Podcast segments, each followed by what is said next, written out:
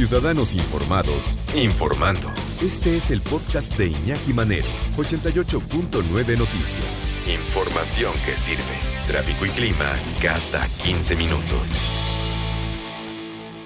La doctora Tamara Tronder, nuestra Witchy Woman, maestra en apreciación y creación literaria y doctora en investigación y creación literaria, con un, un thriller psicológico, pero además eh, yo creo que hay que prestarle mucha atención a la lectura porque es como muy meticuloso, ¿no?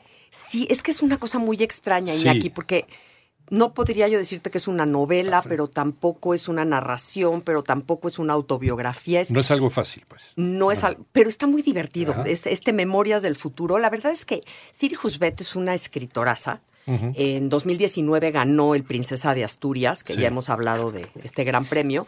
Y en ese mismo año publicó este, este libro ya con una gran trayectoria. Eh, a mí cuando lo cuando supe que lo había publicado, ella me gusta mucho y cuando supe me chocó el título, o sea, dije Memorias del futuro, como que me sonó así como suena como película de, Tom Cruise o algo. algo así, ¿verdad? Sí, no me gustó nada, pero luego escuché hace poco una entrevista donde ella hablaba un poquito de por qué este título. Sí. Este, y, dijo una cosa linda porque dices que el pasado es el punto de partida para el futuro. Y dije, ok, vamos a, vamos a darle chance. Este, sigue sin gustarme el título, pero el libro me gusta mucho. Y es que es un libro que reflexiona sobre la memoria. Iñaki, tú y yo hemos platicado mucho, ¿no? Sobre esta memoria donde qué tanto nos acordamos y qué tanto realmente es nuestra imaginación la que está recreando este pasado. Eh, ella dice, dime dónde termina el recuerdo y dónde empieza la imaginación.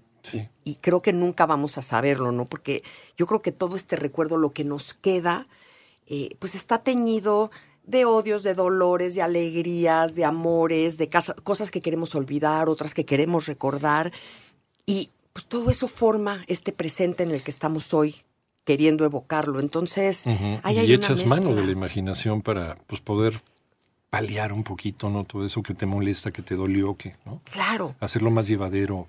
Y, te vas llevando porque me contaron, que me platicaron, aquella foto que vi, y entonces no, por eso, por eso eh, este, este género ahora de la autoficción que está tan famoso, porque yo creo que todos los escritores nos hemos dado cuenta que realmente cuando queremos creer que estamos recordando, estamos inventando muchísimo. Sí, y sobre todo fíjate, en las comedias familiares es donde más nos damos cuenta. No, no, no, el que se embarró de caca de perro fuiste tú, no, no fui yo.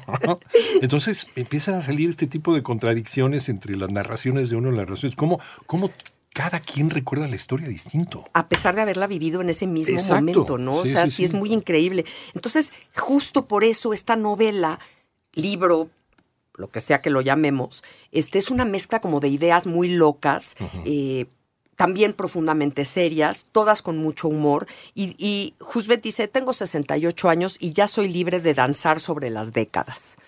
O sea, de hacer lo, que se me dé la gana. Y hasta imaginar y trastocar las cosas, pues porque se me dio la gana, ¿no? Claro. Y platicar esto, aparentemente esta sería una autobiografía, ¿no? Porque dice, eh, o sea, igual que la protagonista, la escritora, pues la protagonista se llama SH, que son las mismas iniciales, eh, nació en Minnesota, eh, tiene antecedentes de Noruega, llegó a Nueva York a los 23 años, o sea, todo esto coincide con la protagonista y con la escritora. ¿Y sabes con quién coincide también? Con con la vida de, Bob Dylan. Ah, también. Salió de Minnesota, se fue a seguir las luces de Nueva York, ¿no? Para hacerse escritor. Entonces, por ahí vamos con esa, esa ah, narrativa. Pues ahí seguimos con esta narrativa. Nada más que esta escribió un diario. Sí, y estamos platicando sobre Recuerdos del Futuro, de Siri Husbet. Y nos habíamos quedado de Minnesota a Nueva York.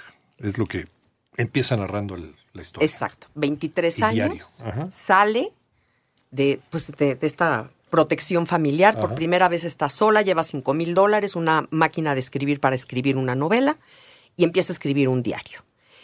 Y después sabemos que esta escritora, bueno, se hizo muy famosa, se casó con Paul Oster, ni más ni menos. Uy. Este, exacto, uy. Este.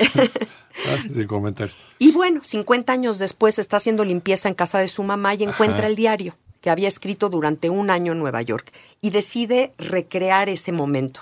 Entonces empieza diciendo, querida página, te voy a platicar y mientras que le platica al diario nos va platicando a nosotros todo este momento en Nueva York, esta vida de artista, el momento en el que está muriéndose de hambre, no tiene dinero, entonces encuentra un sándwich en un basurero y dice, bueno, pues no está tan sucio, está nada más una mordidita, me lo echo y como de repente ve a alguien que la ve horrible porque está comiéndose el sándwich, ¿no? Entonces, todas estas vivencias bien interesantes, pero al mismo tiempo en el que ella está viviendo y contándole al diario, al otro lado, digamos en el departamento de al lado de estas paredes que son como de papel en Nueva York, eh, empieza a escuchar toda una novela de la vida real, una mujer llorando, eh, contando algo en diferentes voces, se da cuenta que hay ahí como una tragedia, un matrimonio roto, la muerte quizá accidental, quizá no de una niña, y ella toma un estetoscopio que tiene de su papá que era médico y empieza a oír con el estetoscopio a través de la pared el chisme completo. Y nos va recreando a nosotros esta otra novela que está sucediendo. Entonces tenemos estos planos donde estamos viendo la vida de ella, pero estamos viendo la vida de esta mujer que se llama Lucy, que también está viviendo, pero estamos al mismo tiempo, ella está escribiendo una novela, así un tipo thriller, eh, con un, con un detective privado que además dice ella inspirado en Sherlock Holmes. SH también, como ella. Entonces, todo se va entremezclando, Iñaki, pero lo hace tan bien que nunca nos perdemos, siempre nos va jalando los hilos y entreteniendo. Lo hace realmente muy bien. Eh, y por otro lado, tiene también todo este eh, tema del feminismo. Siri Husbeth dice que desde los 14 años ella se hizo feminista, pero que en ese momento no entendía lo que era realmente el concepto. O sea, lo vivía, pero...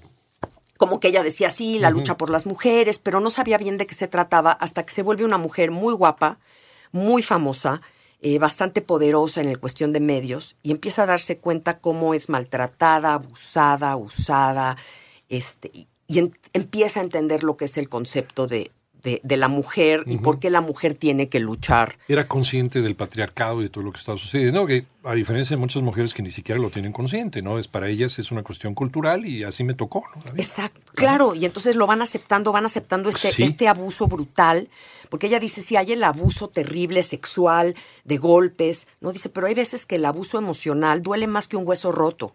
O sea, si a lo largo de muchas décadas estás siendo abusada, ninguneada, tú no puedes, tú no sabes, ese abuso se, pues te va rompiendo mucho más que un hueso, ¿no? Descalificada. Y entonces por eso ella dice, necesitamos el feminismo porque la historia no ha terminado y porque es una forma muy profunda de humanismo. Y eso me encanta, porque, porque siento que sí, no está, no está viendo el feminismo como nada más una lucha, sino es como un humanismo de necesitamos darnos cuenta, porque además dice algo bien interesante, Iñaki, que a lo mejor alguien aquí le va a molestar y va a respingar, pero ella dice es que las mujeres no somos mejores que los hombres. Cuando nos dan extremo poder, podemos llegar a ser igual de crueles. Y eso es tremendo, y eso se vio, ¿no? Se vio en los campos de concentración en, en, Auschwitz, en Alemania. Ravenscroft, ¿no? Que era el campo de concentración para mujeres, guardado por mujeres, donde la, era, era un era criminal el trato. Sí, era criminal. De mujeres a mujeres, o sea, ¿cuál, cuál sororidad, no? Exacto, claro. Lo que pasa es que, claro, a lo largo de los siglos, sí el patriarcado ha sido ejercido por hombres y sí ha sido tremendo y sí ha sido en contra de las mujeres en una gran mayoría y por eso hay que luchar en contra de ese patriarcado. Totalmente, sí. Pero, pero, también es, hay que luchar en contra como del poder extremo, de, de, de, salirte de tus casillas y maltratar al otro ser humano. Rompe absolutamente, como decía Lord Acton.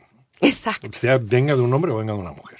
Es, exactamente. Y entonces sí, ella, ella lo que dice es eso, no es una forma profunda de humanismo, porque somos seres humanos y como que de pronto no nos damos cuenta. Y creo que de pronto las luchadoras están allá arriba de las mujeres y no se dan cuenta que antes de mujeres somos seres humanos.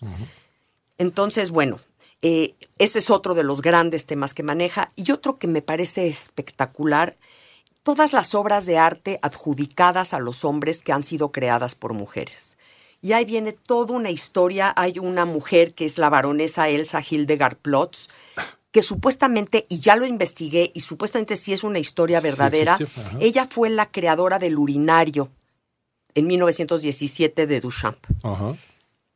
Eh, vean esta historia, es, investiguenla porque, bueno, viene todo.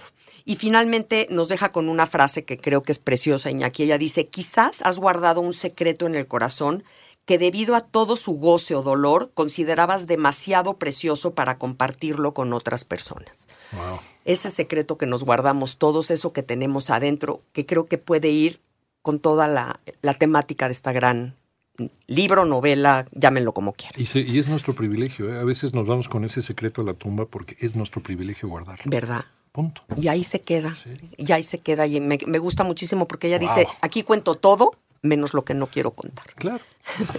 Entonces se llama Recuerdos del Futuro, que no le gusta el título a Tamara Turner, pero de Siri Husbet, una gran, gran, gran novela, diario, en muchas etapas temporales. Exacto, en una muchos gran universos, digamos. Les va a divertir muchísimo, van a ver. Doctora Tamara Trotner, ¿dónde te encontramos? Tamara Trotner en todas las redes, Iñaki. Como siempre. Ahí. En 15 días. En 15 nos vemos. Nuestra Witchy Woman, Tamara Trotner.